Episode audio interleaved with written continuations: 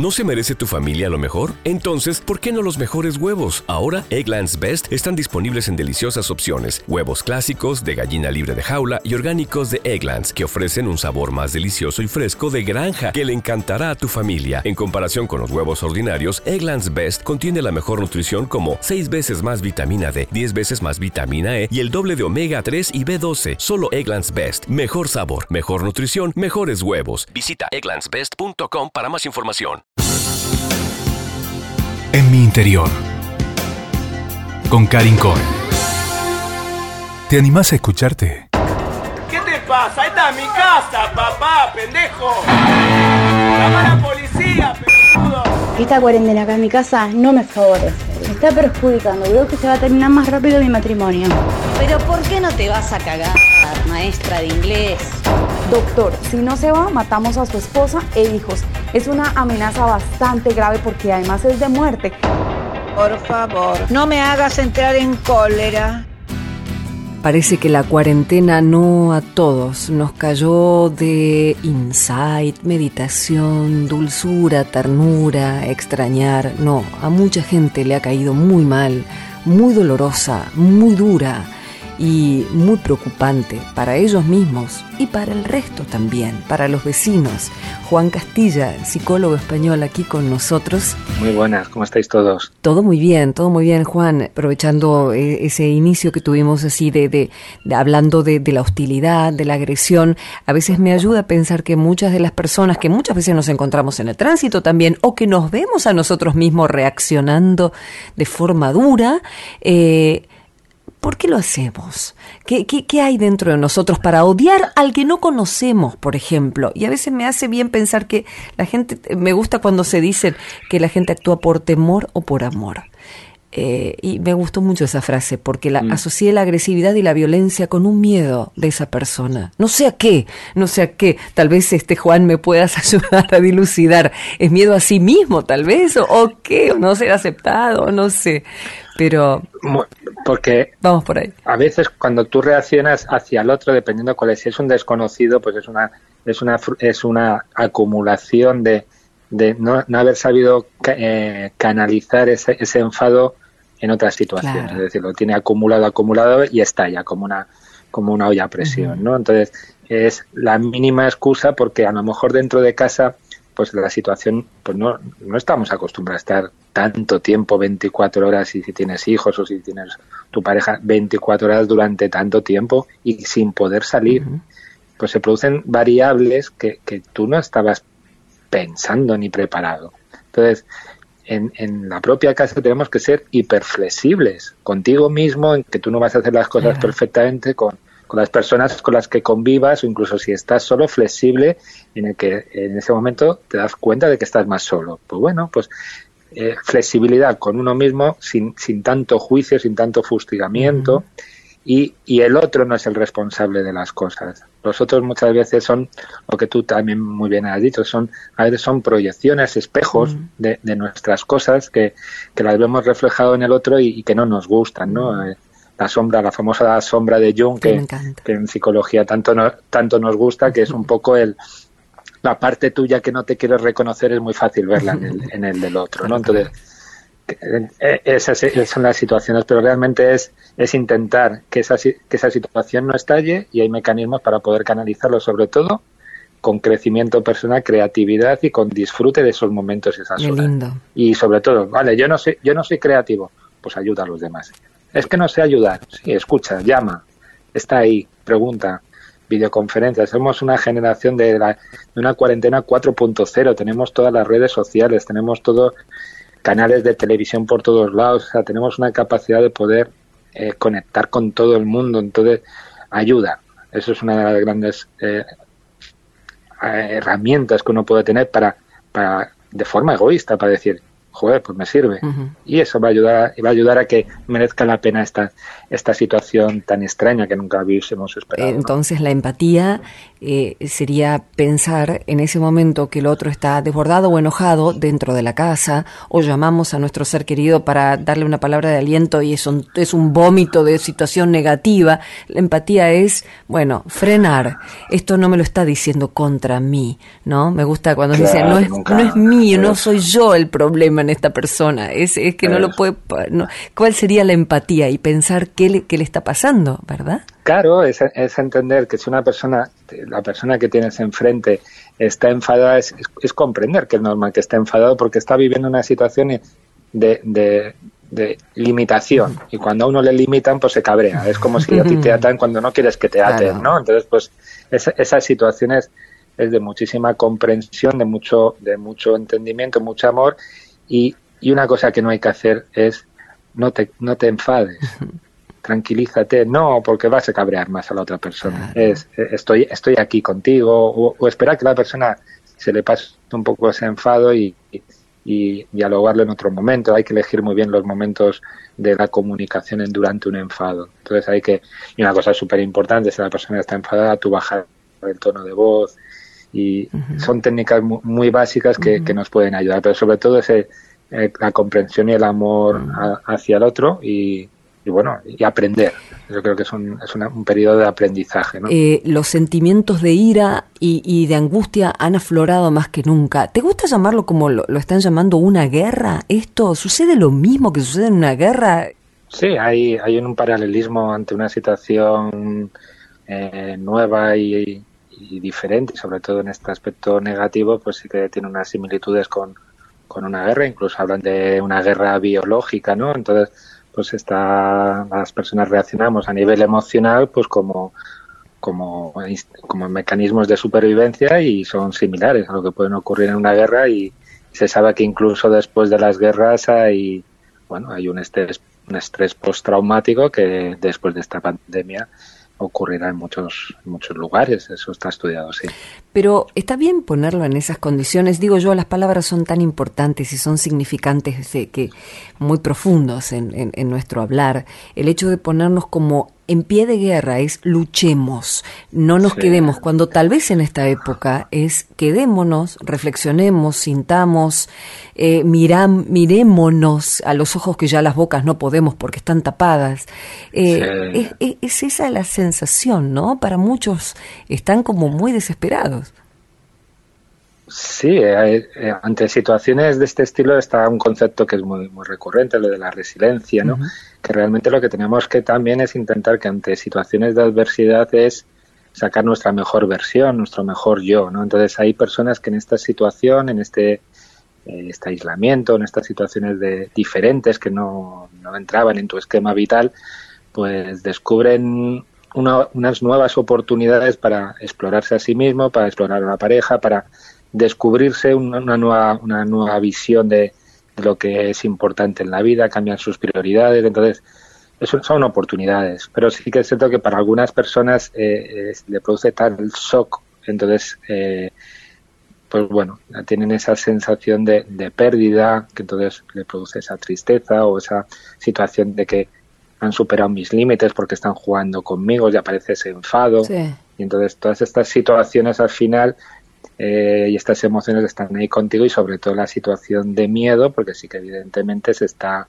está viendo pérdidas de personas, mm. está eh, ocurriendo casi a la, a la par a, a, en todos los, los, países del mundo y está casi todos los días en, en, los medios de comunicación. Entonces esa inseguridad que te crea todo lo que está a tu alrededor al final te produce un miedo y, y no todos estamos preparados para gestionarlo de forma adecuada. ¿no? Qué difícil, se aprende, ¿no? Ahora, yo digo, no sale nada sí. de lo que no estaba dentro, en definitiva, porque no sale nada nuevo, somos más crudos que nunca en esta época. Y qué difícil la persona que está eh, protestando todo el día, culpando al otro, al gobierno de China, al presidente que no hace las cosas como quiere. Eh, ¿qué, ¿qué, le pasa a esa persona? ¿Cómo empezar a gestionar eh, esa ira? Para que se transforme en otra cosa.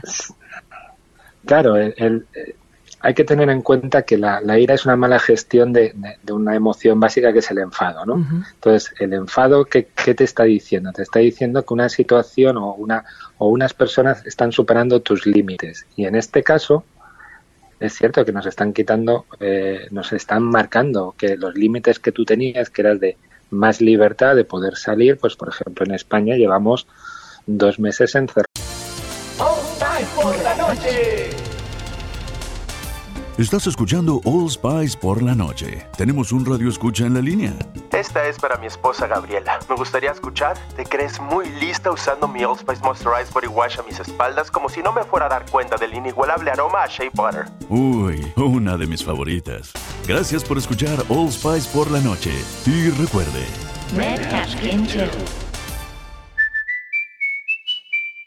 En las casas. Entonces, eh, en Argentina desconozco si También. se ha llegado a tal Sí, 60 días llevamos. De tanta can Más, sí, sí. 60 días. pues, pues fíjate, pues esas situaciones al final están limitando tu libertad. Que sí que es cierto que es para eh, protegernos, porque hay una situación que puede ser eh, dañar a las personas, pero sí que es cierto que, que vulnera ese límite que tú crees que es tuyo y que es una cosa que encima eh, te pertenece, la libertad. Y viene de una situación y entonces eso enfada mucho. Entonces, si tú tienes una mentalidad ideológica, independientemente, porque aquí es un tema eh, global y se gobiernan en distintos países con ideologías distintas, te encuentras a la población de una ideología que va a atacar a ese gobierno, de la ideología contraria, y en otros países va a ser de la otra ideología, y al final es una manera de, canalizar y expresar esa situación de frustración. Entonces tú canalizas ese enfado echándole las culpas a alguien, porque al final eh, hay gente que diría, pues es que yo sé que yo no, yo no soy, no tengo factor de riesgo y a mí que si me, coge el bicho, pues me da igual.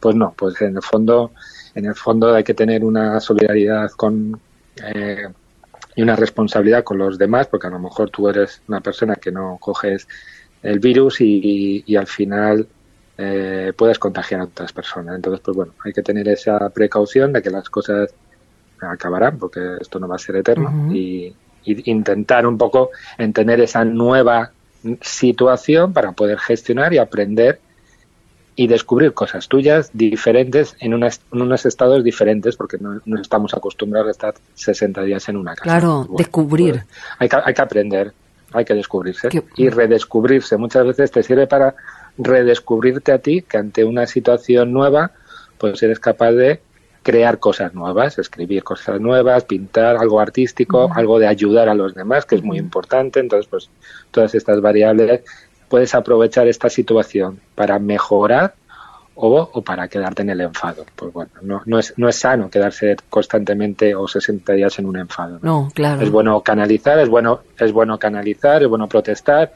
es bueno expresar, pero también puedes también aprovecharlo para crecer, que son un poco la, las dos variables. Eh, Juan, ¿y qué es lo que calma principalmente una persona que está con mucha angustia? Eh, el, hecho de llevarla a, la aquí y ahora, al estar vivo y respirando principalmente, eh, a modo de, entender que tal vez uno no, no es profesional, pero puede escuchar a algún amigo o alguna pareja o alguien que está desbordado por, por la emoción de que esto nos, nos pasa a todos, pero a algunos les, se les mete más en la piel que a otros. Eh, eh, ya el hecho de escuchar hace bien, ¿no? Sin juzgar. Cuesta esa palabra para los que no somos profesionales y podemos escuchar al otro. Sin juzgar. ¿Qué significa sin juzgar?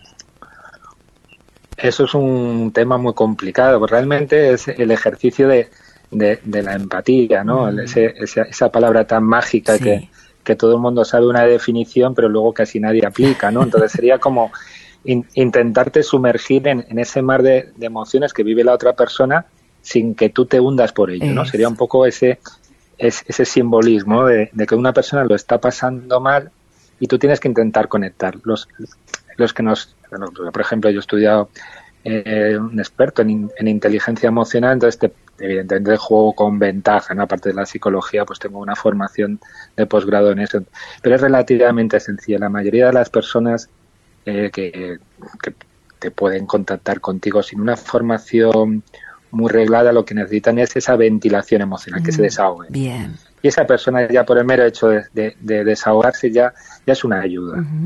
Y muchos de ellos, como esta situación lo que genera es una incertidumbre, un miedo.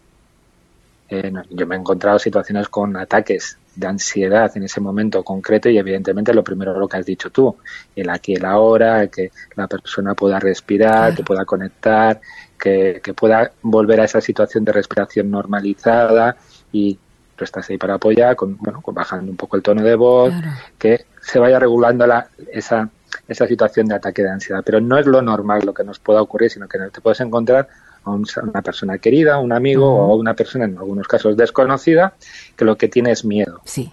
Por lo que tú tienes que intentar transmitirle es seguridad. Bien. La antítesis del miedo es la seguridad. No, no, no decirle no pienses esto, porque eso a veces es, es peor. No, no, pienses esto, no es tan grave, no, nos va a tocar. No, no, eso no. Es, es, es normal, hay que normalizar. Primero es que la persona se desahogue, que existe esa ventilación emocional que se llama, y luego normalizar, porque es normal que le pasen las cosas. Uno no reacciona fisiológicamente o emocionalmente por algo anormal. O sea, la situación que vivimos ya es anormal y tus reacciones son normales ante esa anormalidad. Entonces, lo que tenemos que hacer es normalizar las cosas. Y es normal que una persona tenga miedo, esté desbordada, eh, esté insegura, esté enfadada, pues y esté triste, porque muchas veces tantos días encerrados pues produce situaciones de depresión. Pues es normal, es que es normal porque somos humanos. Y entonces lo que tenemos que ver es qué se puede hacer con eso. Entonces, cuando una persona tiene miedo, lo que hay que intentar es transmitirle una seguridad.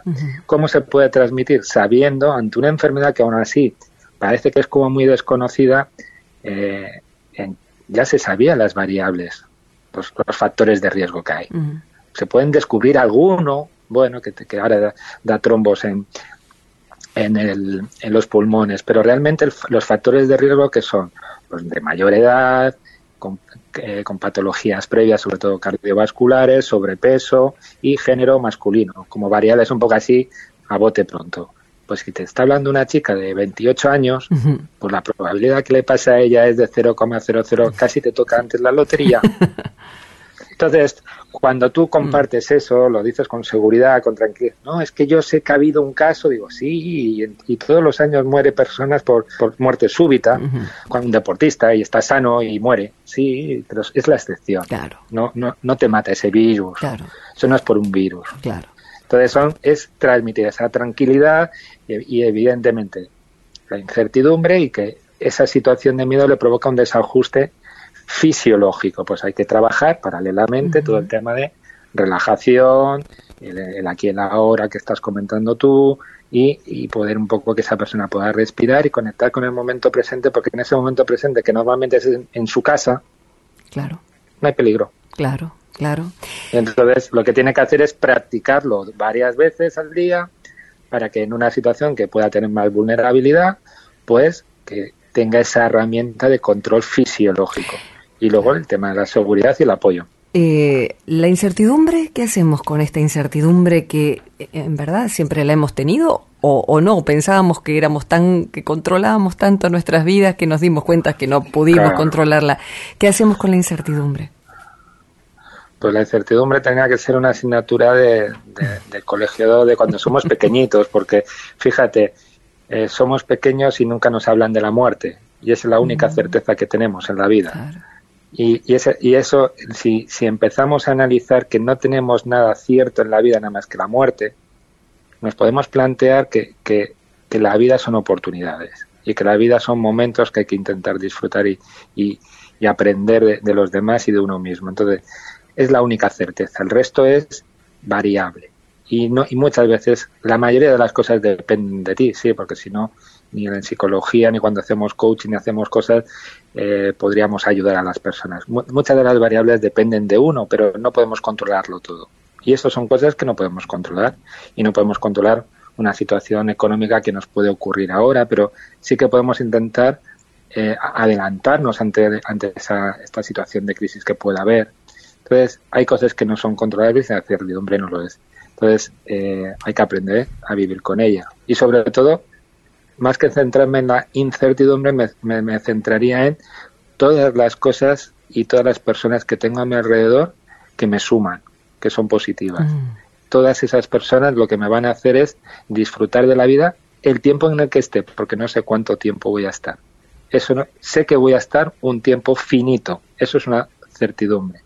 El resto, una incertidumbre constante, pero lo bonito es que hasta que llegue esa situación, que no nos van a avisar, es intentar aprender, disfrutar y compartir. Y eso sería un poco eh, lo que nos va a hacer que eso sea cierto. El amor hacia el otro, el amor hacia uno mismo, el amor hacia las cosas que uno hace, eso es cierto. Y esa es la gran certidumbre donde nos tenemos que apoyar. Tenían que ser nuestros bastones y nuestras muletas eternas. Juan Castilla. Hasta que se acabe la vida, claro. Hasta que se acabe la vida. Juan, delicioso ese último pensamiento, de verdad que sí. Te agradezco mucho tu tiempo. Nada, a vosotros por la llamada y cuando queráis aquí estamos. En mi interior, con Karin Cohen. Este fue un podcast de MyPod. Carlos Alfredo, tu mamá vino por una semana. Ya hace un año que vive con nosotros. Hasta trajo sus gatos. ¿Y yo qué puedo hacer? Lo que puedes hacer, Carlos. ¿Y él quién es? Es Miguel, nuestro experto de TurboTax Live. Como tu suegra hace un año que vive con ustedes, you can claim her as a dependent y así obtener esa deducción de taxes extra. Hacer taxes puede parecer dramático. Por suerte, los expertos bilingües de TurboTax Live te ayudan a obtener el máximo reembolso sabiendo que tus taxes están bien hechos. You do your thing, we've got your taxes. Intuit TurboTax Live. La preparación de taxes y la aplicabilidad de las deducciones varían según el individuo.